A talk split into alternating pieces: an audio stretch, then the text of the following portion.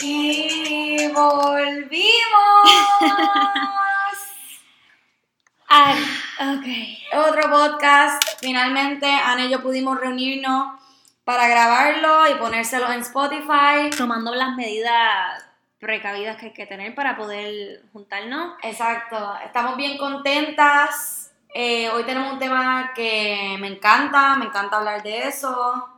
Este, Creo que es un tema que le va a llegar a muchas personas porque es un tema que se trata de uno mismo y, Y el tema es Self-love. Wow, lo que todo el mundo quiere, lo que todo el mundo Busca. struggles to find, to finally Sí. feel. Así que eh, para todas Aquí- aquellas personas que estén en ese proceso, pues este podcast es para ustedes. Vamos a empezar un poquito hablando sobre qué es lo que significa bastante científicamente la palabra self-love. Nosotras hicimos research de, de Andrea Brandt. Wow, comparte mi nombre. Eh, ella es una terapista con más de 35 años de experiencia clínica eh, de couples, eh, couple therapy, group therapy, este, emotional therapy, que pues nada, ella abarca en diferentes eh, branches de lo que es la terapia y ella describe el self-love como el acto de taking care of your own needs and not sacrificing, clave, palabra clave, not sacrificing your well-being to please others. Love, self-love means not settling for less than you deserve, que es algo que yo pienso que pues mucha gente Claro. sí, sí lo sabemos reconocer. Y que también, y punto bien importante, que no implica, no significa ser narcisista. Que el self-love, ella hace ese punto bien claro en su, en su filosofía y definición sobre el self-love, que el self-love es algo muy distinto al narcisismo. Y de eso vamos a estar hablando un poquito más adelante, de, de la comparación del self-love y el narcisismo. Este, porque queremos decir las diferencias. Ok, y ya les dimos una parte científica sobre, mm, sobre qué significa el self-love después de hacer tanto research y ahora a nosotras nos toca decirle a ustedes lo que significa el self-love como individuas, como quienes, como que, qué significa el self-love para Andrea y qué significa el self-love para mí. No somos expertas, claro está, pero sí hemos pasado por situaciones que queremos compartirles para que, para que sepan que pueden ver, pueden ver la definición de muchas maneras. Para mí, Ana, el self-love significa saber decir que no y saber decir que sí a las cosas que pues te gustan o pues que no te gustan. Tienes que respetarlas y tienes que saber cuándo, cuándo darte tu puesto, cuándo tienes que dártelo para que, para que, mm, pues para que ese self-love se sienta.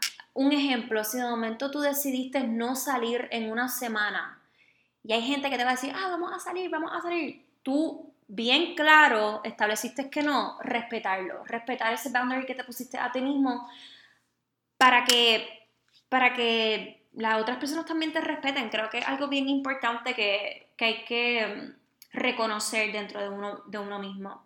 Y quiero recalcar que el self-love no es, no es un path, es un, un- un se- el self-love se practica todos los días, todos los días vas a tener tentaciones y todos los días vas a estar, vas a estar encontrándote con situaciones que te van a hacer retarte. Y ahí es cuando tú vas a tener que pensar en ti primero para luego poder ser mejor a la sociedad, vamos a ponerla Sí, así. Sí, porque si no, si no, si tú mismo no te amas, pues no puedes Dar este, amor. dar amor y pues eh, aportarlo a la sociedad de diferentes maneras. Claro. El- mi definición de self-love está eh, linkeada a la primera por donde empezaste, los boundaries. Porque para mí el self-love es saber tus límites, que límites lo, lo digo como eh, boundaries, y saber que, que aunque a veces tú quieras decir que no a algo que parezca bobo, por ejemplo, Ana, que tú me digas, ay Andrea, quiero, quiero ir a, a este party, quiero ir a este party, wow, wow, wow, y que yo no quiera ir al party, aunque ir a un party no es algo malo o que me vaya a súper afectar, reconocer que si yo no quiero ir, yo no tengo que ir solamente porque tú eres mi amiga y me estás diciendo que quieres ir y quieres que yo vaya contigo, ¿entiendes? 100%. Y yo creo que esto es algo muy importante porque en nuestra generación se ve mucho el cómo por tratar de estar complaciendo a otro, uno pierde ese, el, rumbo de los boundaries propios. Yo he estado en esta situación y la voy a estar eh, hablando un poquito más adelante, pero, ajá, respetar tus boundaries, saber decir que no. También el self-love para mí es saber que no todos los días es bien irreal que uno piense que el self-love es levantarte todos los días súper feliz, mirarte al espejo, wow, Andrea, eres súper bella, eres súper confident, eres súper resilient, vamos allá, vamos. Self-love es entender que tu, tu journey en la vida siempre va a ser un roller coaster. Van a haber días buenos, van a haber semanas buenas, van a haber meses buenos, van a haber días malos, van a haber semanas malas y meses malos. Claro que en eso está a que tienes que aceptar Aceptar que no tu- es un trayecto perfecto, claro. y claro. aceptar que no siempre va a estar como que feliz. Aceptar, aceptar no vas a ese, estar a gusto, no vas a estar cómoda. Claro, a- aceptar ese sentimiento de tristeza dentro del journey que se llama vida también es self-love. y de incomodidad, porque hay veces que uno no se siente cómodo uno mismo con las cosas que uno está viviendo. Y pues parte de self-love es respetarte, darte tu espacio para internalizar las cosas y pues tú trabajar las cosas como tú piensas que it's best. También pienso que el self-love es no hacerle caso a las voces que están en nuestra mente que nos recalcan, Ujú. ay, pero ¿y si eso no funciona? Uy, Ana, o ay, Andrea, esa camisa no te queda bien. Esas voces que uno tiene dentro de la mente de uno que, que tratan de ponerte insegura todo el tiempo o como que tratan de put you down. Ujú. No es que no las escuche porque las vas a escuchar, somos humanos, somos inseguros todos. El que diga que es súper seguro de sí mismo, miente, todo el mundo tiene inseguridades. J-Lo lo dijo en su última entrevista, que hasta ella es una persona que deals with that y ella trabaja con eso todo el tiempo. Es simplemente no hacerle caso, escucharla y tenerla como, como perritos amarrados en una esquina y no dejar que como que se apoderen de ti, tú ser dueña de esos Que pensamientos. está bien, sí, eh, o sea, es, difícil porque nos come la mente, esas voces nos comen la mente, pero es saber cómo switch your, tu- esas voces a cosas positivas o a, o a pensamientos que sí te van a ayudar, porque no, no todo el feedback de algo va a ser bonito, pero sí siempre te va a llevar a una enseñanza. Exacto. Y si no, pues simplemente respetar esa voz y decir, wow, si me estoy sintiendo un poquito gordita hoy es porque pues quizás en mi, en mi subconsciente sé que no estoy comiendo bien, que esta cuarentena me tiene comiendo en exceso, todas esas cosas, pero matar el, el, el pensamiento que está tratando de controlarte, de, Claro. de hacerlo, sino como que decirle, mira, me siento de esta manera por esta razón y voy a trabajarlo de esta manera. Eso es un acto de self-love. You are, o sea, you are respecting how you feel y haciendo algo al respecto Exacto. para, para tratarlo, etc. Claro. Y- Este, bueno, Ana, si tú, tú ibas a... No, no, no, yo, yo quería ir ya a la parte para poder explicar un poco más a fondo con ejemplos cómo nosotras hemos pasado nuestras experiencias, que nos hemos dado cuenta que ya es hora de ponernos primero. Y cabe recalcar, Sí. quiero recalcar muchas veces en este episodio que ponerse primero no es ser egoísta y, es no, y no ser narcisista. Claro está que en el proceso te vas a descubrir a ti mismo, pero no, tampoco le puedes hacer daño a los demás. No puedes tener una actitud de sobre ser como que, ah, yo me estoy amando, yo a ti no te voy a hacer caso. No, no, no. Es también invitar a la persona que se quiera al mismo, en- explicarle un poco, como que, mira, estoy en este proceso de poder encontrarme, dame espacio. Quien lo quiera entender, brutal. Quien no lo entienda, pues, pues, pues no sé, pues, a lo mejor necesita también buscar un Sí. poco de self-love y, y- y amarse a él también, pero en el proceso tienes que amarte y amar también a los demás, porque no va a ser fácil, son tú no quieres tener esas vibras tan fuertes y tan potentes en un momento tan bonito, ¿me entiendes? Un momento que tiene que ser placentero y... Sí, y, y también diferenciarlo de lo que es el narcisismo. Muchas personas piensan, ah, si yo practico el self-love, voy a sonar narcisista, la gente va a pensar que soy narcisista. Tú como ser humano eres importante, para empezar. Claro. El narcisismo es el trastorno que afecta la manera en que tú ves tu importancia como ser humano en relación a otros. O sea, el narcisista dice, ay, yo soy tan importante, yo soy súper importante para Ana, como que Ana sin mí, de verdad que, Que no es nada. no puede hacer que- nada, no, puede, no podías hacer nada. Eso es bien distinto a yo decir, wow, yo, la, yo a mi amistad con Ana aporto muchas cosas, yo soy bien creativa, yo puedo aportar mi creatividad a este podcast, yo puedo... ¿Ven la, ¿Ven la diferencia de una cosa y la otra? Una cosa es adueñarse de la importancia que tú mismo tienes como ser humano en relación a otro y la otra es bien pasiva de reconocer las cualidades positivas que uno tiene.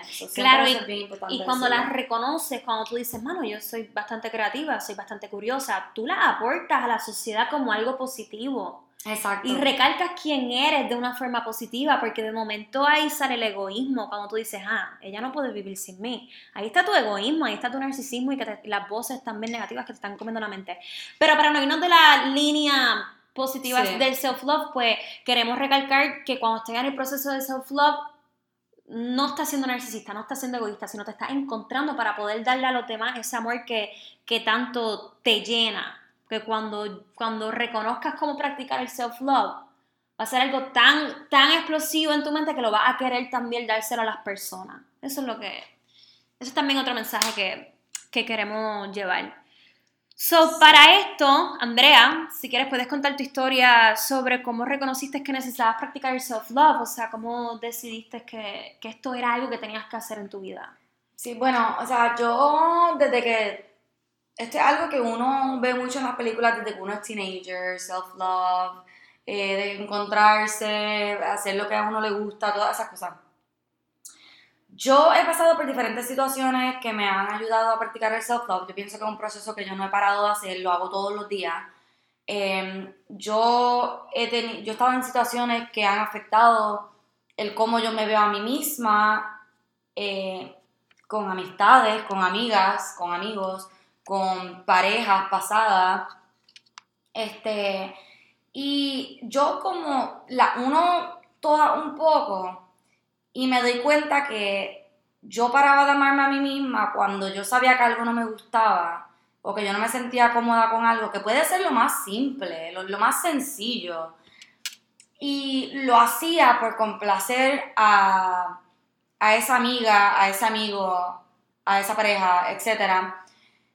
Y cuando, cuando no, es que llega el punto en que uno no se va a respetar, porque como uno no se está respetando uno mismo, pues la gente empieza a asumir que pueden hacer lo que quieran y que sus actos, exacto, y que sus actos no van a tener consecuencias sobre, sobre tu persona. No, sé cómo, no sé cómo este, vocalizar eso más allá.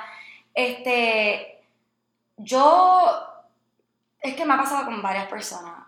Yo misma he cruzado, o sea, yo misma he dejado que personas crucen la línea de mis boundaries de boundaries que yo sé que tengo por alguna razón, boundaries que yo tengo porque sé que a la que los crucen ya me empiezo a sentir incómoda con esa persona, conmigo misma. Yo soy una persona que necesita, por ejemplo, mucho tiempo eh, para mí. Como que yo puedo tener muchas eh, amigas o tener tres mejores amigas y yo no soy el tipo de amiga que quiera su mejor amiga encima de ella. Y me ha pasado anteriormente que me sofoqué de la persona. Este, y suena bien feo, pero también era mi responsabilidad dejar claro, y quizás yo no fui muy clara, y aunque sí lo dije, no, como que no, no tiré el mensaje completo, pero en esta situación, eh, una persona me hizo sentir sofocada y mi, mi reacción fue salir corriendo. Y, y en vez de haber manejado las cosas mejor y haberme sentado a decir, mira, este, está pasando esto, eh, me siento tal y tal. Me siento de tal manera, pues todo explotó porque yo por complacer a la persona seguía diciendo como que sí, sí, sí, sí, la persona seguía cogiendo y cogiendo y cogiendo y cogiendo y invadiendo mi espacio personal, invadiendo, invadiendo, invadiendo, hasta que literalmente me desaparecí de la vida de la persona completamente. Eso no es saludable. Es algo que quizás yo hubiese hecho de otra manera, pero no me arrepiento en el sentido de que volví a recuperar el respeto propio que yo tenía y pude trazar esas nuevas líneas de boundaries que ya definitivamente nadie vuelve a cruzar y no dejo que nadie vuelva a cruzar. Claro, porque en, el, o sea, en esa experiencia aprendiste que no puedes acumular esos sentimientos para luego explotar, porque yo creo que también de eso se trata. Uno pone boundaries para, para saber hasta qué límite uno como ser humano llega. Y creo que eso es bien importante porque, porque después, o sea, en la primera experiencia de self-love, vamos a ponerle, you didn't know better, you just experienced it. Como Exacto. Que, so, de la primera no vas a saber qué hacer, pero ya aprendiste de ella y sabes que para la próxima tienes que decirle que no, decirle que sí. O sea, ¿quién? O sea, le estoy hablando a la persona que se, se siente identificada con la experiencia de Andrea, ¿verdad? So, creo que creo que saber esos límites te ayudan a no explotar y a no a no llegar a un punto en que tú misma hagas cosas que ni pensaste que ibas a hacer. ¿Sabes lo que te digo? Sí, sí, definitivamente. Y, y uno tiene que saber, pues, obviamente, respetarse a uno mismo y, pues, obviamente, hacer las cosas tomando en consideración los sentimientos de los demás. No estoy diciendo eso, o sea. Ah, no. Pero cuando ya tú llegas al punto. Sí, que uno se siente como que no puede hacer más nada. Sí, ya, pues, quítate de esa ecuación y Y no pasa nada, no pasa nada, No porque pasa nada. hay veces que uno dice, mano, me fui de la vida de esta persona que va triple, lo hice mal. No, no pasa nada. O sea, esos son boundaries, vuelvo y repito, esos son boundaries que tú te estás poniendo para tú poder ser mejor persona, porque ya tú sabes que en esa situación no te sientes cómoda. So, aléjate, aléjate, no Aléjate. pasa nada. No pasa nada porque estás tratando de encontrarte y amarte a ti. So, es un proceso Sí. que debe ser bastante respetable. Sí, y yo creo que uno tiene problemas con estas cosas porque no necesariamente la persona es mala. Y a eso tú y yo lo hemos hablado anteriormente. Sí. Que simplemente hay veces que no cuadran en ciertos boundaries y, y pues siguen cruzando la línea de sus propios boundaries. Y eso es lo peor que puede pasar. Mira, eso es lo peor que puede pasar en una relación de amistad, en una relación de pareja, en una relación con familiares. O sea, esto aquí son en todos los aspectos. Este. Pero también con uno mismo. Claro. Porque, porque son, o sea, esos boundaries, igual que tú respetas a las demás personas, te debes respetar a ti Exacto. como ser humano. Como, por eso es que lo practicamos y por eso es que se llama self-love. Exacto. Y, y que quizás sean cosas bobas here and there, pero si no van, si no, si ya llega el punto en que tú no estás cómoda con ciertas cosas, pues Claro, it's ¿no? time to fly. Porque Exacto. literalmente ya, ya estás, o sea, por mantener una amistad estás como que. No te estás respetando. ¿verdad? Exacto. Es exacto. así. Si no Sí. sigues tus boundaries, no, no, no te estás respetando. Y, Y la gente entonces va a decir, ah, bueno, pues ya ya no le molesta que pase esto. Déjame pues volver déjame a- seguir haciendo, déjame seguir haciendo, déjame seguir haciendo hasta que tú pierdes tu paz y es real. O sea, tú pierdes Sí. tu paz y tú llegas al punto en que tú no puedes dormir porque tú no estás bien with yourself. Y como hemos dicho anteriormente en nuestros lives en Instagram y todo, at the end of the day, you only have yourself. Como que cuando tú te vas a dormir, tú te acuestas con tus decisiones, con, Claro. con todas tus cosas. So, ya llega el punto en que yo como que me acostaba a dormir y yo, ¿qué yo estoy haciendo? Como que, ¿por qué se me hace tan difícil decir que no cuando no me siento cómoda con algo? Y ya yo aprendí de eso que, que ya, que cuando yo digo no, es no, y que nunca nadie más va a volver a tratar de, de kind of cruzar. buy me into decir que sí a algo que ya yo dije no. No. Punto. No es no. Y tú, Ana, o sea, tú, mm, supongo, obviamente todo el mundo pasa por estas situaciones. ¿Tú has tenido una experiencia con alguna amiga o algún amigo o alguna pareja que tú digas, wow, esto, me puse en esta situación y yo estaba como que nada que ver? Como Ay, que- sí, mira, yo le. Wow, ahora que lo estoy pensando, yo me acuerdo un día en grado 10, Andrea. Wow, en estos paris que hacían como espuma party y cosas así. Yo sabía que no estaba en mí ir a esos jangueos. Yo lo sabía. Pero obviamente, qué sé yo, mis amigas fueron. Me decían, Ana, ven, ven, ven, ven. Y yo a la larga pues fui. Yo estaba tan incómoda en ese party, yo me acuerdo, yo estaba súper incómoda. Yo, mano, en verdad, en verdad, que yo hago aquí? Esta música no me gusta, no estoy cliqueando con nadie. Y no era que estaba como con un shield, como que, wow, esta gente no me cabe. No, era que literalmente no. sé yo, no era mi ambiente, eso no estaba, no, no estaba dando esas vibras de que estaba friendly, me imagino, algo así. Y yo la gente empieza a hablar, ay, pero Ana, ¿qué te pasa? Ay, pero Claro, y sí, sí, y no. uno te, y claro, no, obviamente me empezaron a decir, nena, pero ven para acá y janguea, y yo, chica, es que no, o sea, no, como que no lo decía, no me decía, no, no me siento cómoda, era como que mi expresión y qué sé yo, pero ah, como no lo decía, como no me puse esos boundaries y como no le dije a la persona, no, no me gusta este party, vamos a ponerlo así, simple, no, no llegó el mensaje, como tú dijiste, so...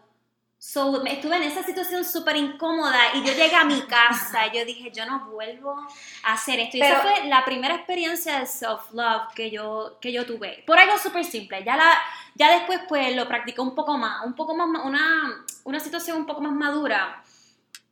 Es cuando yo pude, qué sé yo, de grande, cuando you speak for yourself. Cuando, Claro, cuando claro. ya estás como cuando ya estás en primer año de universidad, que estás con diferentes, como que estás intercambiando ideas con personas nuevas en la universidad, esto y lo otro, y de momento te pasabas con alguien que no, como que, que no te ayudaba a ser una mejor persona y te vuelves a topar con ese alguien, you speak for yourself and you're making a self-love Decision, Decision, claro, claro, porque claro. estás dando tu punto, estás dejándole saber, estas son, estos son mis límites, de aquí no pasas, este es mi espacio, mi zona de, de, de mis cosas, eso es bien importante. Y tú dices este Sí. ejemplo de décimo, del espuma party, pero al día de hoy hay veces que Sí, uno se pone en esa situación y, y uno termina en un jangueo que después uno no está ni de buen humor, la gente empieza a decirte, ah, pero entonces, pues, ¿para qué viniste? Y tú, exacto, ¿para qué vino? O sea, eh, boundaries, hay que tener boundaries. Hay que don't tener boundaries. no hagas las cosas, punto. Sí, so yo, yo creo que, o sea, desde uno, desde, desde pequeño uno siempre está así, trying to find yourself y, y tratando, y, y siempre estás como que con estas experiencias que te, que te hacen practicar el self-love, pero por miedo o porque uno don't know better o porque uno no se pasa con la gente correcta que te ayudan a crecer como persona, no sabes cómo, pues, cómo poner tus boundaries, si no sabes qué es lo que está bien o lo que está mal, hasta que pues tienes un momento tú solo y sabes qué es lo que te gusta y qué es lo que no te gusta hacer para sentirte bien a ti. So, yo creo que también para poder conseguir ese self-love o conseguir qué es lo que te hace feliz o lo que no te hace feliz o lo que sabes que tienes que, que practicar para que te sientas bien contigo mismo es tener un momento a sola. No está mal Y esta cuarentena es el momento perfecto para tú poder estar a para sola. tú set your boundaries y que no te sigas poniendo en esas situaciones donde tú dices, pero ¿qué yo estoy haciendo? Y tú estás como que diantre, mano, Andrea, ¿en serio estás en estas de nuevo? Como que, ¿por qué? O sea, estás decidiendo tú misma, like, tomar decisiones que están making you hate yourself y como que Claro. no amarte y no respetarte. Y a eso voy. You make your own decisions. So, cuando tú te pones esos boundaries, si tienes que decirle 100 veces a la persona, no, no, no, no quiero, no quiero, no quiero, o sí, sí, sí, lo que me gusta es esto, esto y esto y esto, se lo dices las 100 veces.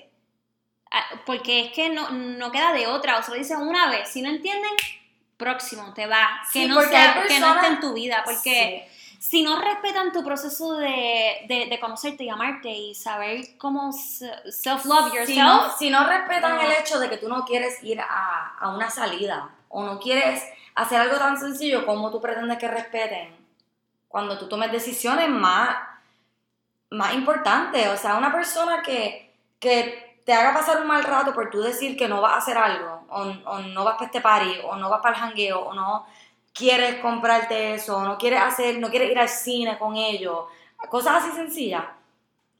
¿Por qué tú quieres? ¿Por qué tú quieres tener una persona que tú sientes Sí. la presión de tener que estar complaciéndolo siempre para que estén bien y felices? Y tú simplemente ahí metida en esa situación, dando y dando y dando, sin que ellos ni sepan, porque tú estás haciendo todo lo que ellos...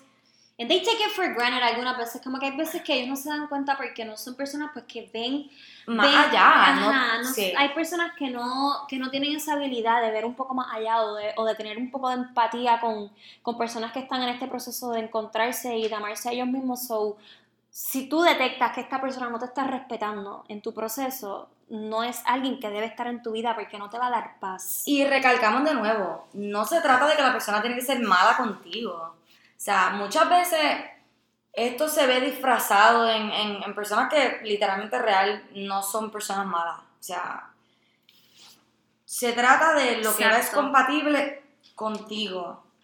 Si no es compatible contigo, a la larga no va a encajar bien. por So- más que uno quiera y por más que uno quiera complacer a las demás personas, si no es compatible contigo, no encajan. Exacto. So, en algún punto, algo va a pasar que, que la vida te lo va a quitar de- del camino. A aquella persona o aquella cosa o aquel o, a- o, o aquel jangueo que nunca quisiste ir, o, ¿entiendes? Como que esa situación en la que estás, que no te hace ser tú, tienes que quitarla de tu vida porque en el proceso de, de, de tú encontrarte y darte ese self-love, mm, no va a ser 100% real. Tienes que conocer tus boundaries. A mí me ayudó mucho a apuntarlas en una libreta. Sí ah, me yo gusta- también, yo también. Sí, me, son un tip and trick. Pueden apuntarlas en las libretas para tenerlo plasmado, porque hay veces que uno lo tiene en la mente y pues se le olvida, qué sé yo, pero cuando tú lo tienes en una libreta, tú lo ves y dices, ah, diablo, es verdad, a mí no me gusta ni esto, ni esto, ni esto, ni esto, sí me gusta esto, esto, esto y esto y esto, y lo voy a practicar todos los veces para todos los días para que todos los días yo poder volver a ser mejor persona y Y para te ayudan poder a conocerte. Tú ves físicamente las cosas que te gustan y las que no. Es una, una actividad de, de self-discovery, de, de tú conocer. Hay veces que uno está haciendo esa lista y uno dice, ay, no me gusta esto, y después uno lo lee y uno, wow, no me gusta tal cosa, como que, ok, y you get to know yourself en Claro. el proceso.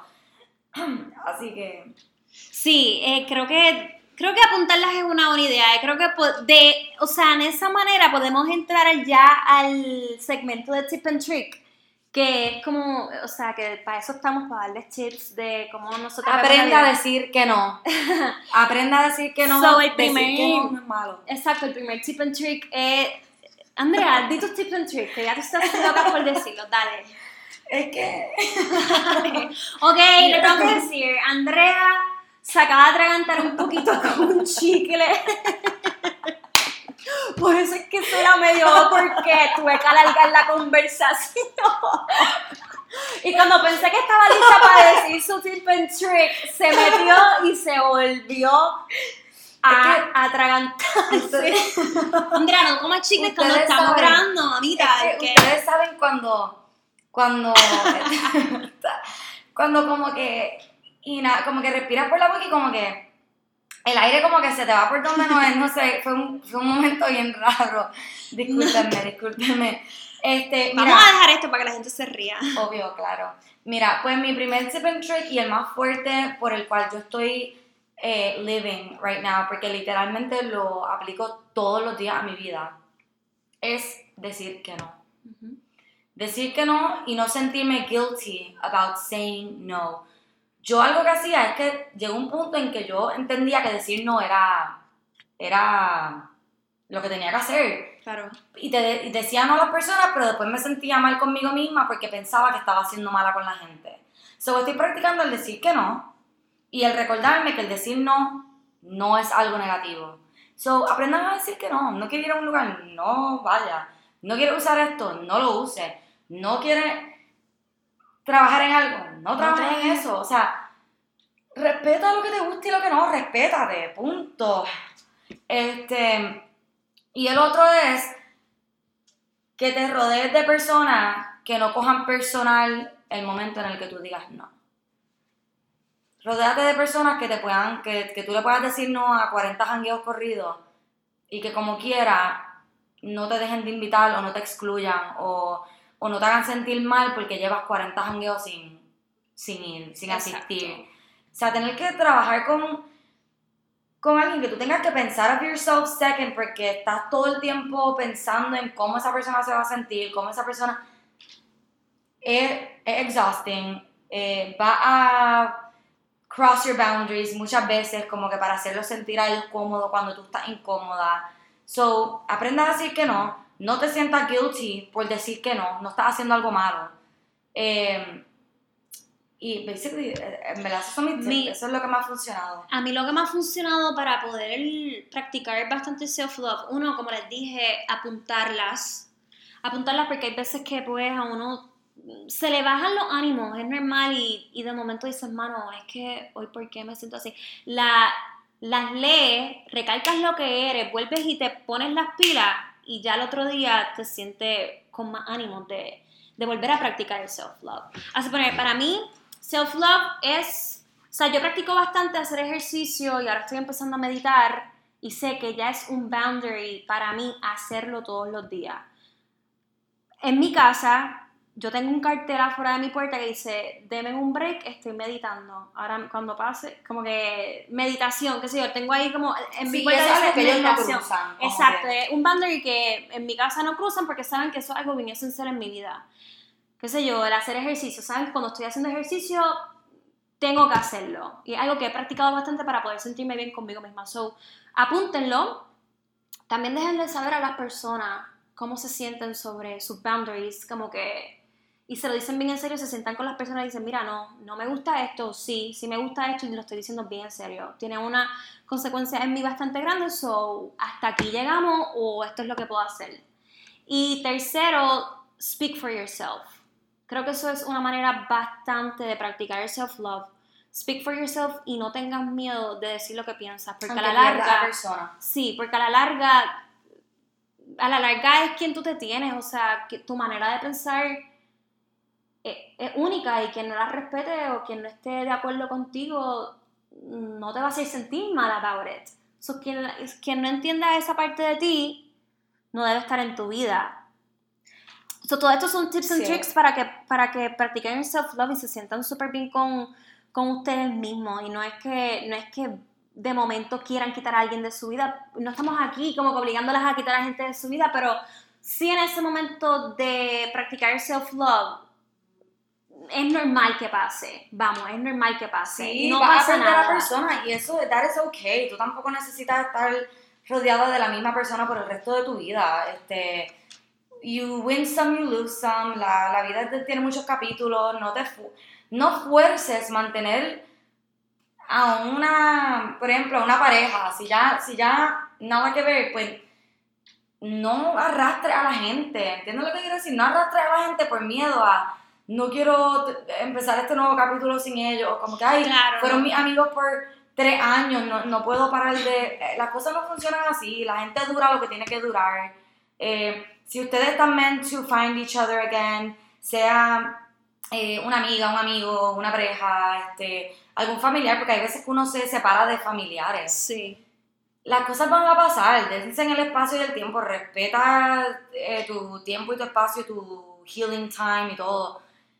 Las cosas pasan. Y para todas aquellas personas que quizás, porque por alguna razón tengo un feeling de que muchas personas asimilan el self-love con relaciones, como que con relaciones de pareja. O sea, Claro, pero tienen que entender pero también que sí, es como pero uno mismo. Sí, pero nosotros estamos, estamos nosotros este, decidiendo que este self-love episode va a ser de ti. Haremos otro podcast, otro episodio del podcast que se enfoque en, En- dating, en pareja, en, en relaciones. pareja, en, en cómo, wow, cuando paro de hablarle a este muchacho, cuando, qué le mando a este muchacho para que o a esta muchacha. So, vamos a hacer otros, pero no queríamos meter ese, esa idea de pensamiento en el tema de self-love porque el self-love va mucho más allá de eso y empieza en nosotros, no en una segunda persona.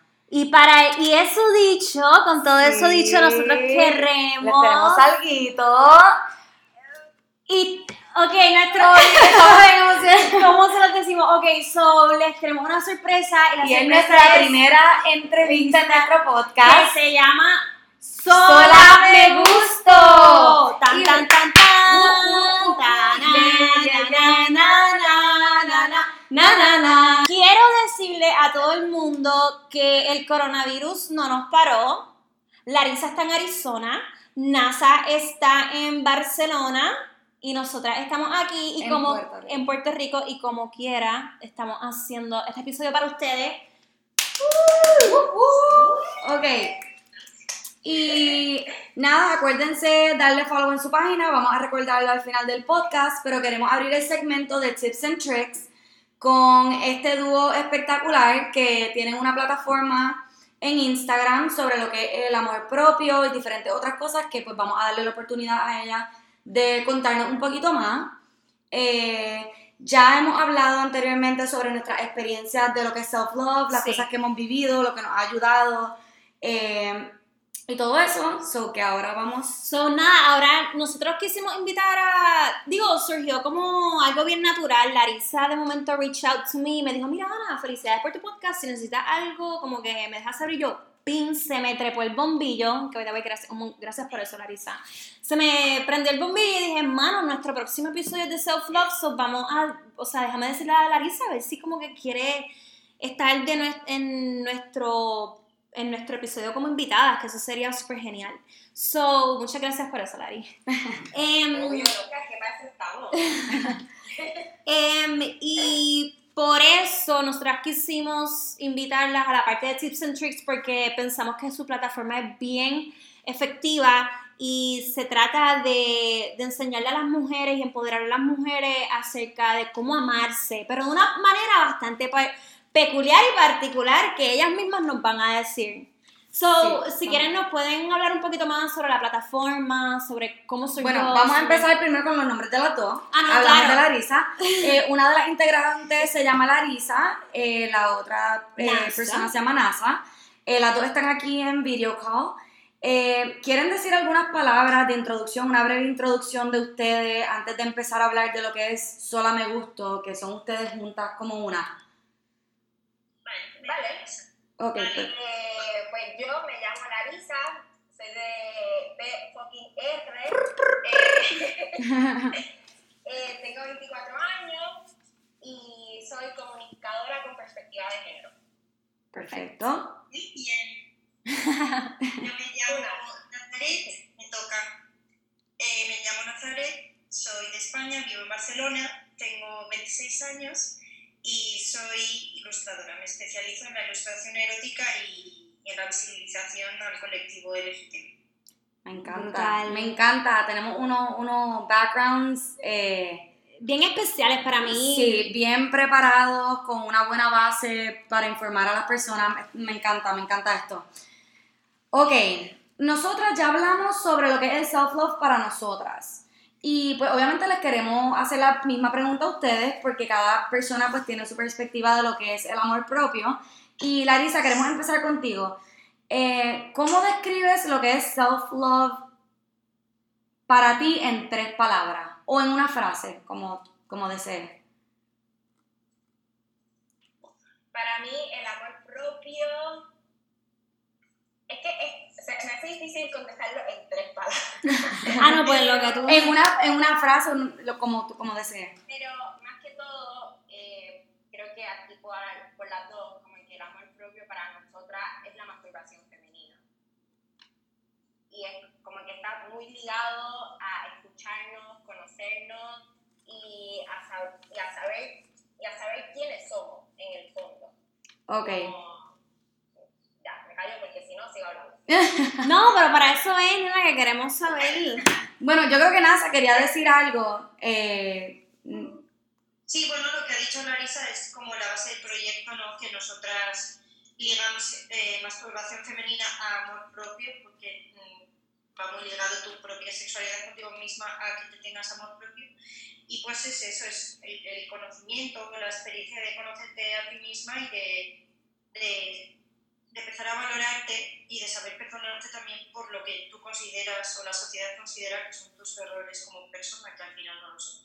Sí, yo, yo pienso que es algo bien importante que ustedes tocan, eh, porque yo siempre le hablo a Ana sobre cómo yo pienso que la sexualidad femenina es como un tabú, como que a, las mujeres solamente nos utilizan para, por ejemplo, cuando utilizan la forma, la imagen de una mujer para la pornografía, que te la, te la venden de una forma en específica y que realmente no, no da con la realidad. No, identifica en lo absoluto eh, lo que es la sexualidad de la mujer. La sexualidad de la mujer is very ashamed. Hacen sentir a las mujeres ashamed de su sexualidad de, y, todo se vuelve un tabú. La mujer no es igual de libre, y esta es mi opinión, bien, bien mía.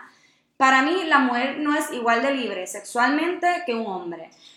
Eh, por, ese, Para mí. por ese punto, y la voy a dejar hablar ya mismo, em, creo que es que, creo que desde pequeña a las mujeres siempre nos están, o sea, nos crían de tal forma que es como que cierra las piernas, ah, así, ah, esto, como bastante delicadas cuando la realidad es que no, no es una, como que no es natural que de momento tú tengas que quedarte bien sumisa cuando no te sientes sumisa.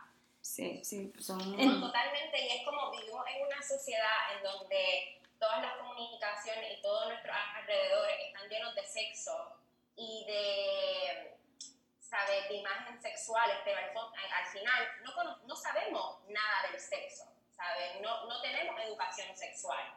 O sea, consumimos, consumimos, consumimos eh, unas prácticas eh, que las llevamos a la cama.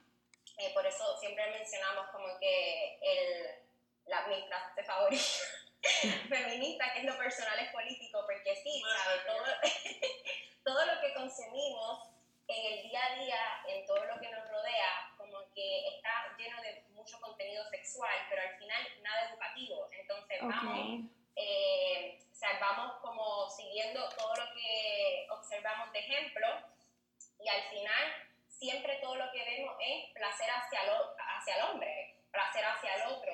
Nunca se ve incentivado la masturbación femenina Ujú. o el cunilingus o los placeres femeninos eh, que a las mujeres cis nos hacen llegar al orgasmo. Siempre es complacerlo a él y a su placer. Entonces, como parte de eso y otras más cosas, nos desligamos un montón de nuestra sexualidad. Sí, eso...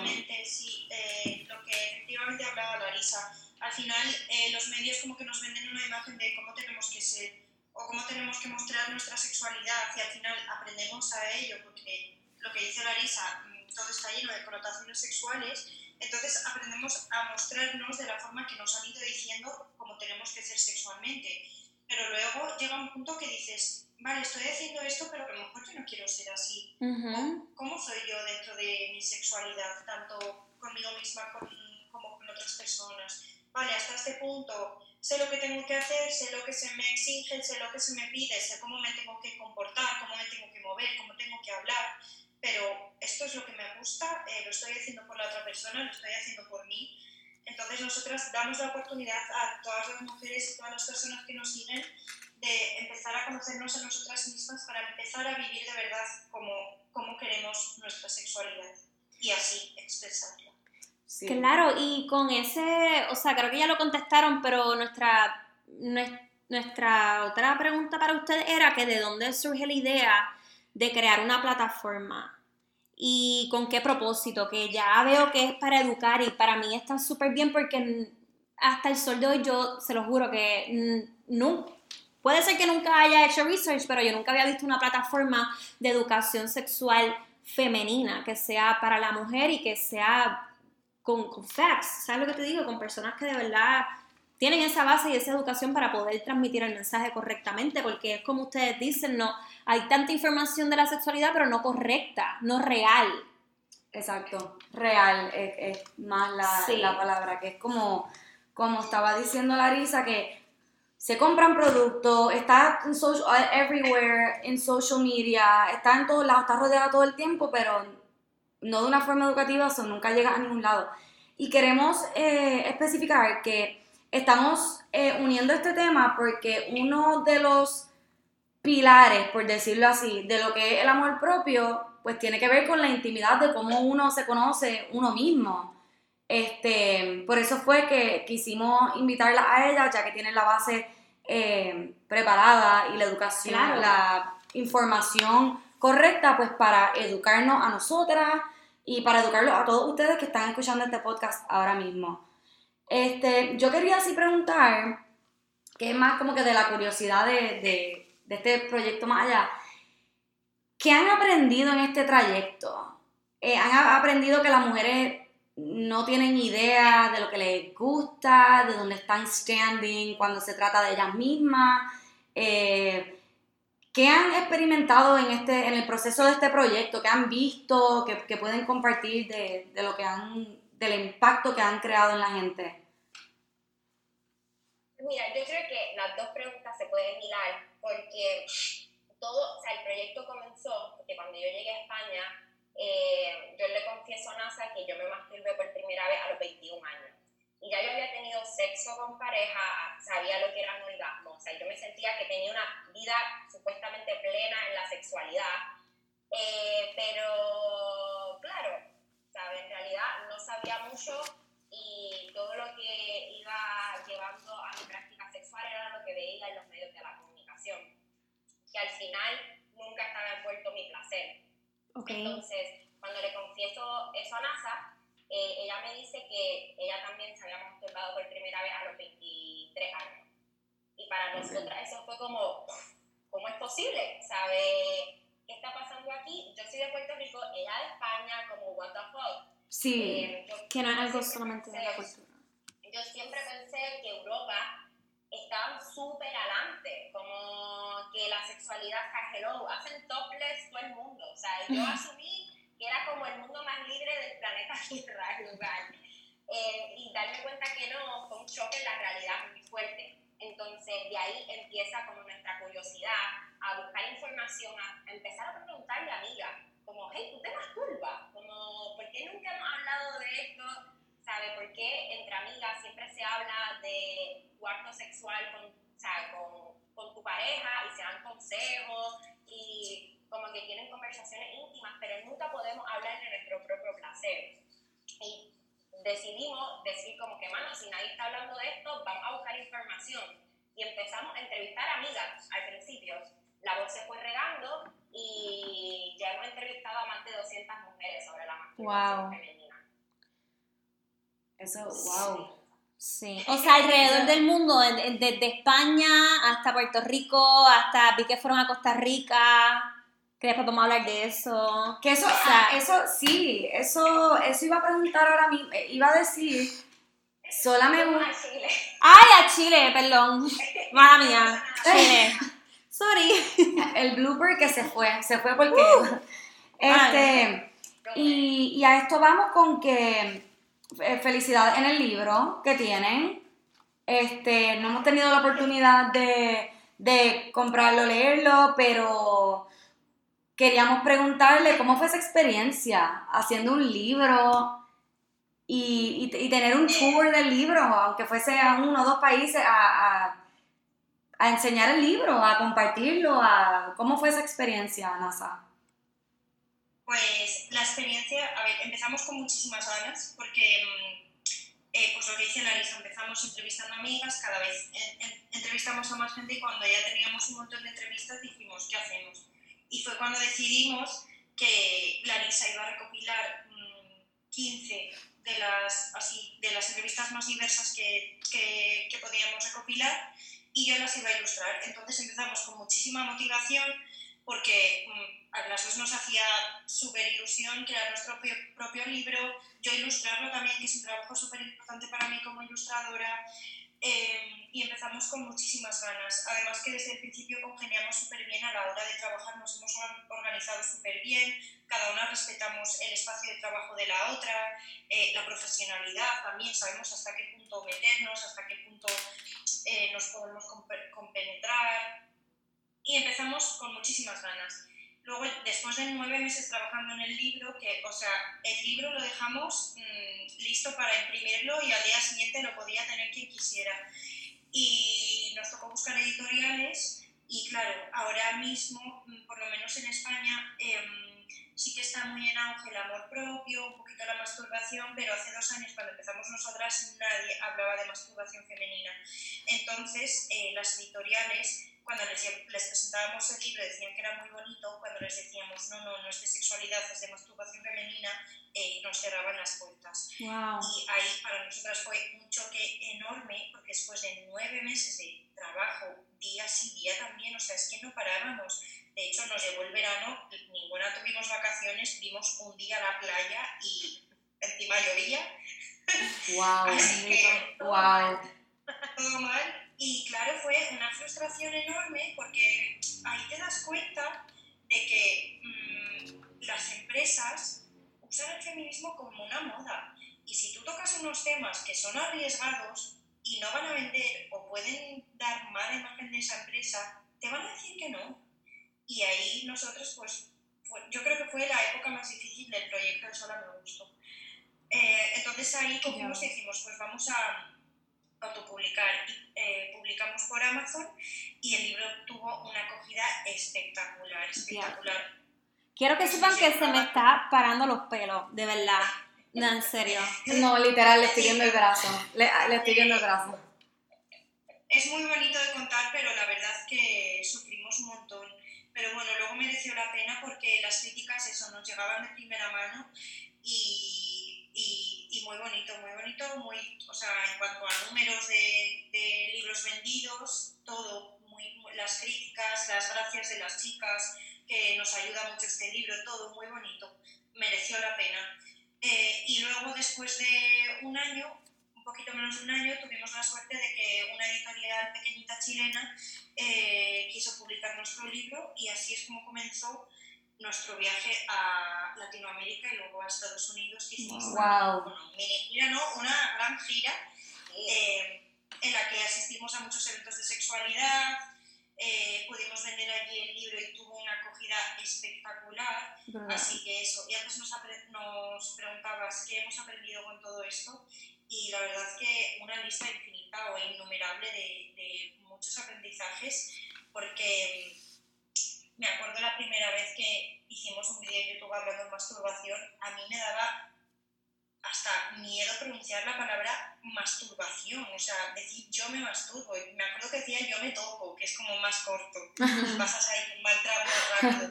Pero, o sea, además que para el vídeo en YouTube, ¿te acuerdas, Larisa? Nos bebimos unas mimosas de lo nerviosos que estábamos porque nadie hablaba del tema, es que nadie lo tocaba, y ahora es como el tema de moda.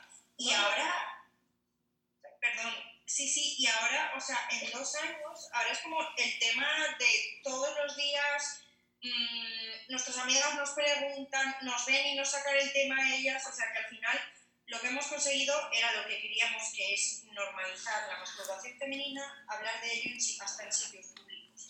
Yo quiero hacerle una pregunta. ¿Qué ustedes le tienen que decir a esas personas que todavía no entienden que la masturbación femenina es algo que sí ocurre y que hay que eventualmente seguir normalizándolo y que no se puede echar para un lado y que no pueden pasar cosas como lo del editorial, que me dijiste que cuando se enteraron que era de, de masturbación femenina no quisieron, no quisieron ayudarlas? ¿Qué, qué ustedes tienen que decirle a esas personas que, que de verdad necesitan un poco más de, de educación sobre, sobre esa parte? Pues yo creo que has dado ahí en, en- el punto clave, que es que hace falta mucha educación en la sociedad. Entonces nos hemos dado cuenta que sí hay gente que es difícil de cambiar, pero hay mucha gente que de verdad tiene ganas de deconstruirse y educarse. Y la gente quiere saber siempre de sexo. Todas tenemos dudas sobre estos temas y a todos nos hacen falta, porque es parte de nuestra salud también y nuestra salud mental. Entonces, es sumamente importante como tratar desde donde los espacios podemos ir deconstruyéndonos y también salir un poco del comfort zone y empezar a escucharnos, porque yo siento que el problema más grande de esta sociedad es que no escucha. Entonces, también ir, ¿sabes? No tan solo escuchar y estar con otras personas, sino también mucha introspección, como muchas veces estamos muy desligados de nuestro cuerpo y nuestro deseo y tenemos que volver a, a reconectar con nosotras mismas para conectar con nuestro goce, porque al final nos tenemos solo a nosotras mismas. O sea, mira ahora mismo que estamos en cuarentena, ¿sabes? Imagínate todas las personas que no están conectadas con ellas mismas, ¿cómo las vas a encerrar en un cuarto sola? ¿Sabe? Es, es mucho, es mucho pasando, ¿sabe? Y yo creo que es sumamente importante estar bien con nosotras mismas antes de poder como bregar con el mundo entero. Y sé que es algo que no es fácil, porque no lo es, porque no es algo que se incentiva desde pequeña ni nada por el estilo, pero es algo que uno va aprendiendo en el camino. Entonces, maybe también antes para nosotras hablar de masturbación era un súper tabú, e incluso no lo hablamos en no lo hablamos en un montón de años, porque esperamos hasta los veintipico de años para tocarlo, para tocarnos, pero cada vez que pasa, o sea, cada año eh, estamos mucho más abiertas, nos seguimos informando y nos damos cuenta de la importancia que es eh, estar conectadas con nosotras mismas y con nuestra sexualidad. Totalmente. Yo quiero añadir una cosa muy importante eh, porque mm, yo creo que es importante que tampoco nos juzguemos unas a otras porque ahora con, este, mm, con esta revolución, digamos, eh, de la sexualidad de la mujer, somos cada vez más mujeres que podemos hablar normalmente y libremente de nuestra sexualidad con nosotras mismas y con otras personas.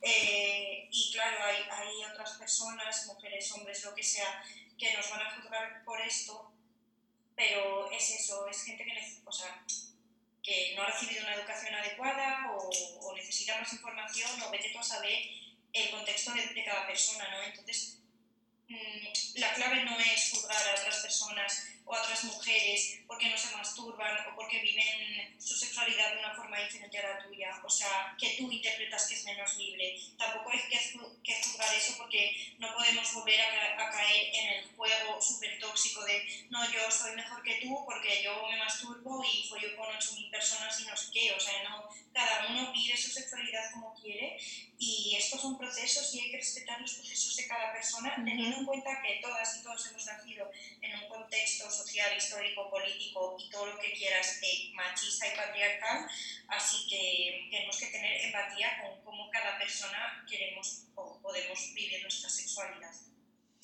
Eso me gusta, el- Sí. el, respetar que, que su plataforma sí tiene un mensaje para todas las personas, pero que ustedes están conscientes de que si una persona que la escucha no está preparada para practicarlo, que ustedes como quiera respetan y les dicen, mira, está bien, eso e- eres tú, es algo personal, es tu, tu crecimiento, tu proceso de conocerte, y me gusta porque la realidad es que hay muchas personas que yo pienso que son criadas en maneras distintas o con ideales dentro de un hogar tan distintos que nunca pueden llegar al punto de hablar tan libremente de estos temas o de practicar estos temas, porque tú puedes practicarlo y no necesariamente hablarlo, tú no tienes que estar por ahí en la calle, wow, yo hago esto, esto, esto, pero sí me encanta el hecho de que recargan, el que respetan los procesos de todo el mundo dentro del mensaje que ustedes llevan, que es bien importante. Sí. A mí me gustó mucho lo que dijo NASA sobre que no podemos caer en el juego tóxico de pensar que, ah, yo hago esto y tú no, ah, yo soy mejor que tú. No, hay que... Yo pienso que eso también va vinculado mucho a el tema en general de self-love, porque cuando tú estás en el proceso y practicando self-love, em, no puedes creerte o mejor que alguien porque tú haces algo o, o miras mal a alguien porque está haciendo y es algo. Que, sí, y es que ahí entra la, la línea bien fina de lo que es el self-love en confusión con el narcisismo. Sí, Este, self-love no es narcisismo. Eh, y por eso, qué bueno que lo dices, que no es que uno se cree mejor que otra persona por hacer algo. Uno, wow, yo me amo, soy mejor que tú, que tienes eh, mil issues y no te amo. No. o esto. No, ese no es el proceso, así no es como funciona. Aquí no estamos hablando de, del narcissism, este, son cosas muy distintas este, de las que hablamos anteriormente en el, en el podcast. Este, ¿Ibas a decir algo? Sí, no, y que también como uno sabe, no es una competencia no. y para colmo el self no tiene un goal, ¿entiendes? Como Exacto. Que no es como, ah, llegué Sí. a la montaña, puse la bandera y ya, como que mi vida está resuelta. No, también durante nuestra vida vamos a tener un montón de ups and downs. Sí. Hay días que yo me levanto y me siento la rebota más grande del mundo, que me voy a comer el planeta Tierra, y hay otros días que me levanto y me siento fea, me veo al espejo y vuelvo a mi inseguridad. Hay veces que yo no quiero salir de la cama y también es respetar estos espacios y estos cambios en nuestra vida, pero en el fondo sabiendo que nos tenemos y que, no, no, sabes, dejar, como hemos dicho, y yo muchas veces, que también estar triste es parte del amor propio. ¿sabes? Que tener miedo es parte del amor propio. No, que no tampoco pensemos que este ideal eh, increíble que cuando lo consigues tu vida va a cambiar. Es como, no, es un proceso precioso que va a ir evolucionando y se va a ir transformando durante tu vida. Ujú. Sí, de, sí, en verdad que sí. Y anteriormente en el podcast, este, yo había mencionado que, que para mí el amor propio era eh, saber tus boundaries y respetarlos. Saber que, que el self-love van a haber días que tú te vas a sentir horrible. Van a haber días que te vas a sentir gorda o muy flaca o mira esto aquí, mira mi pelo, mira esto, ay, no me gusta esta decisión que tomé. Y se trata de no juzgarte en el proceso, porque el proceso es lo que te hace amarte tú sola, gustarte tú misma, tú sola. Y, y es algo tuyo, o sea, lo peor que uno hace a veces es juzgarse uno mismo. A mí me ha pasado que yo tomo una decisión en mi vida Y después, a veces no duermo por la noche porque estoy como que juzgándome a mí misma, como que, ay, ¿por qué tú hiciste eso? Como que, that was not a good choice, este, wow, you should be ashamed. Y después yo digo, nena, por favor, como que aprendiste algo, relájate. Y es una montaña rusa, el amor Sí. propio no es una línea que tú, como dijiste, llegas a una, pasas la línea de la meta y ya no tocas lo que es self-love nunca en tu vida porque ya lo lograste, te graduaste. No es así, es algo que es continuo, es educación continua por el resto de tu vida, hasta el día que, que, que, que ya. Creo, por eso es que yo pienso que el self-love es mucha práctica. Es, van a haber tantas tentaciones. Luego de que tú, luego de que tú pongas tus boundaries de las cosas que te gustan y que no te gustan, es practicarlas y mantenerte y respetarte todos los días, porque van a haber tantas tentaciones y van a haber tantas personas que a lo mejor no conocen ese proceso del que estás pasando. O sea, en este caso el self-love. O a lo mejor te dicen, ay nena, sal hoy, eso no importa, mañana te quedas en tu casa y tú dices, no, mano, hoy me quiero quedar en mi casa. Tú misma tienes que practicártelo y tienes que hacerlo todos los días para que sea efectivo ese self-love, para que en serio, para que en serio tu, tu manera de amarte se sienta real, porque si tú misma no, re- no te respetas, la gente desafortunadamente a lo mejor no te, tampoco te van a respetar. So, tú misma tienes que conocerte, saber qué es lo que te gusta, saber qué no, y practicarlo todos los días, todos los días alrededor de la gente que, que, que te pasa, contigo misma. Y para mí es una práctica, para, para eso es como que el self-love es eh, una práctica que se tiene que hacer continuo, que va vinculado a lo que dijeron ahorita, por eso fue que, que lo dije. Sí, sí. Este. Nasa, ¿tú querrás decir algo que... Sí. Ok, ok, ok, ok. Take the mic. Bueno, no puedes cogerlo porque estás en computadora, pero you me. Como que te paso el micrófono. Sí, nada, tenéis mucha razón y vamos, que este tema podríamos estar hablando horas, pero sí es esto. Y al final saber que, a ver, según nos enseñan, todo es como una competencia. Entonces, em, con lo que hablábamos antes de, de no juzgar al resto de personas, esto, esto tampoco, o sea, no va de eso, porque, claro, el, el amor propio mm, parece muy fácil y muy precioso todo, pero en realidad no, porque o sea, tú tienes que aprender contigo misma y es una práctica súper individual. Entonces, tú no puedes basar eh, tus méritos o todo lo que has ido evolucionando, tus progresos, en base a compararte a otras personas, ¿no? Porque al final estás, estás cayendo en el juego de siempre que es mm, lo que decíamos antes, pues yo soy mejor porque tal, o yo soy mejor porque Exacto. soy más gorda y me acepto más o tal. Entonces, no vayamos a caer en el juego de siempre que nos venden, que que es compararnos entre las mujeres, que eso es heavy, porque al final, o sea, es que es caer en lo mismo, ¿no? Y, y queremos, queremos evitar eso totalmente. Entonces, sí que está bien tener una autocrítica, eh, exponer lo que opinas, pero siempre desde el respeto y siempre sabiendo que las mujeres, seamos como seamos, vengamos de donde vengamos, tengamos el background que tengamos, tenemos un objetivo todas en común que es mm, derribar, si se pudiera mañana ya, al patriarcado. Eh, así que eso, que no nos, que estemos bien focalizadas en, en nuestro objetivo. Y una última pregunta, queremos decirle, queremos preguntarles cómo uno logra poder decir en su totalidad sola me gustó. ¿Cómo uno llega a ese punto? ¿Cómo uno dice puñeta, Sola me gustó. Sola me gustó. Yo creo que es. Ah, Vale, dale. No te toca, te toca. eh, yo creo que es, es un camino largo y no hay una carretera. Es algo que cada una eh, tiene que seguir como su instinto y trabajar con su, o sea, con su cuerpo y con lo que le pasa. Eh, pero yo creo que yo por lo menos me he dado cuenta que algo que a mí me ha ayudado un montón a poder decir en mi, totali- en mi totalidad, sola me gustó, es enfocarme en, en darme mucho más cariño, respetarme, pero sobre todo en cambiar el foco a estar más con amigas, apreciar ese tiempo entre mujeres.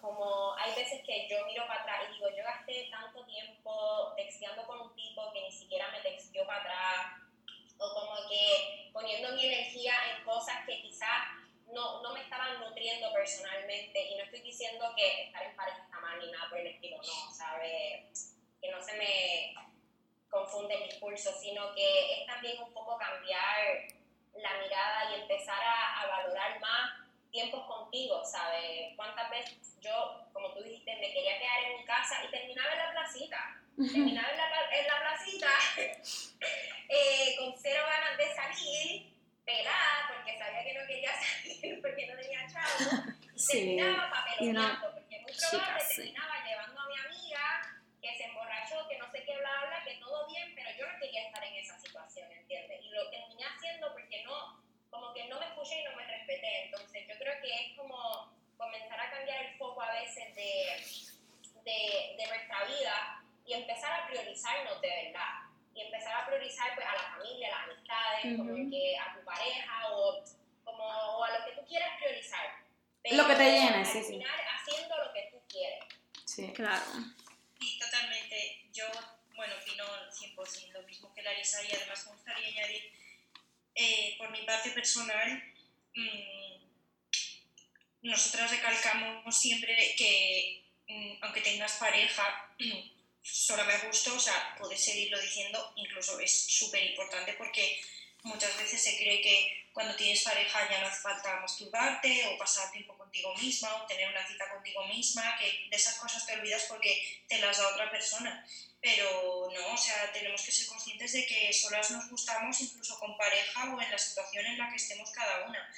Y, y también eh, yo conseguí decir o empecé a a gustarme sola o a darme cuenta de que empezaba a gustarme yo, mi vida y, y lo que estaba eh, exponiendo yo al exterior, eh, cuando desvinculé mi persona a lo que dijeran o pudieran opinar de mí, en plan, eh, yo hacía muchas cosas por satisfacer a los demás o porque sabía que esto era lo que mi familia era lo que se esperaba de mí, ¿no? Y cuando, pues yo qué sé, me vine a Barcelona sola, empecé a tomar decisiones mm, con- por mí misma, salí del armario, no sé qué, ahí ya empecé a notar que, que era lo que de verdad quería haber hecho desde hace años, pero no me atrevía por satisfacer a los demás y no a mí misma. Entonces también esa, que mm, es muy importante tener el apoyo de tu familia, el apoyo de tus amistades, pero también saber separar para empezar a, a rescatar tu identidad y mostrarte Claro. como quieres y como de verdad eres. Me encantaron esas respuestas.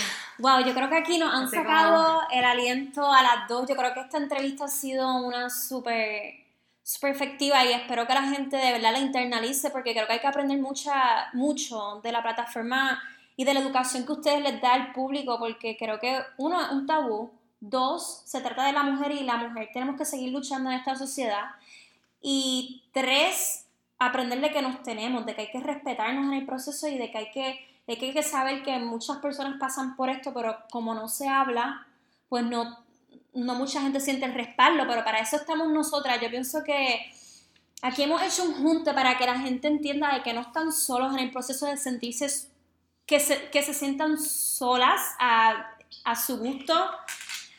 Y creo que mm, ese es el mensaje que, que, que hagas, que, que respetes tus boundaries y que sepas que no estás sola en el proceso, pero sí te tienes que priorizar. ¿Cómo es? Priori, Priorizar. priorizar. Exacto. ponerte primero. Ponerte primero. La dejaron sin palabras, literalmente. Me dejaron sin Este, sí, pues eh, queremos, queremos darle las gracias, pues antes de, de culminar eh, esto, Sí. queremos darle un espacio si quieren decir alguna última cosa. Ah, ¿dónde pueden conseguir el libro? Ajá. Hello. Duh. Y ahí el papelón del libro. Eh, el libro lo pueden conseguir en nuestra página web. Ahora mismo eh, estamos out of stock por lo del coronavirus. Ah, ok. que somos, estamos aprendiendo a ser empresarios. Así que de un break. Pero eh, pronto esperamos volver a tener otra vez en nuestra página el libro y ya les avisaremos. Perfecto. En redes, así que estén pendientes. Sí, nena, que hay que comprar, hay que coger uno. Sí, Hay que ok. comprar uno. Ok, pues sí, perfecto. Pues, ¿alguna otra cosita que quieran decir antes de...? Sí, algún pensamiento que se les quedó en el, en el momento de hablar, que algunas veces pues no se puede decir todo, pero si necesitan seguir No, diciendo yo creo que hemos hablado de lo más importante daros las gracias también porque mm, no sé, también haciendo este tipo de reuniones y actividades entre mujeres estamos rompiendo con, con lo que siempre se nos ha metido en la cabeza de que somos Sí. competencia, rivalidad, Sí. nos tenemos que tener envidia. Eh, así que es súper importante lo que estamos haciendo, aunque ya esté normalizado que las mujeres nos estemos juntando para hacer cosas. O sea, todos los días es importante hacer cosas así para, para dar a conocer nuestro mensaje, pero también nuestro punto de vista. O sea, que esto al final es, son, son conocimientos o pensamientos compartidos y es lo que necesitamos ahora. Si la sociedad nos educa mal o no nos quiere educar en la sexualidad, vamos a educarnos entre nosotros. Está perfecto. La Me verdad que sí. encanta, me No, y que encanta. también, no, y que también eh, a veces pensamos, esto es lo que nos encanta decir, porque a veces pensamos que la revolución se hace como vemos en las fotos, como que manchando y como con sangre y con todo, que también, pero también espacios como estos, pero espacios como estos también ayudan, es como una lucha paralela hacia la revolución de, al final, pues, amarnos, eh, conquistar espacio, ser más libre. Entonces, gracias por este espacio, porque en realidad eh, estas son las cosas que si una persona nada más le hace efecto, ya estamos cambiando. Ya hizo, Sí. sí, Sí. definitivamente. Entonces, son súper importantes este tipo de como Ay, se me. Así que muchas gracias. Sí, No, no, gracias a ustedes por no. sacar de su tiempo. Yo sé que tenemos unos time zones distintos. En Puerto Rico una hora, en, en España otra hora, en Estados Unidos donde tú estás otra hora, así que En Chile, en, en Costa Rica es otra hora. sí, pero, pero aquí, aquí ni, ni, ni el tiempo este, nos para de, de hacer estas cosas y de querer llevar un mensaje positivo a la gente que nos escucha.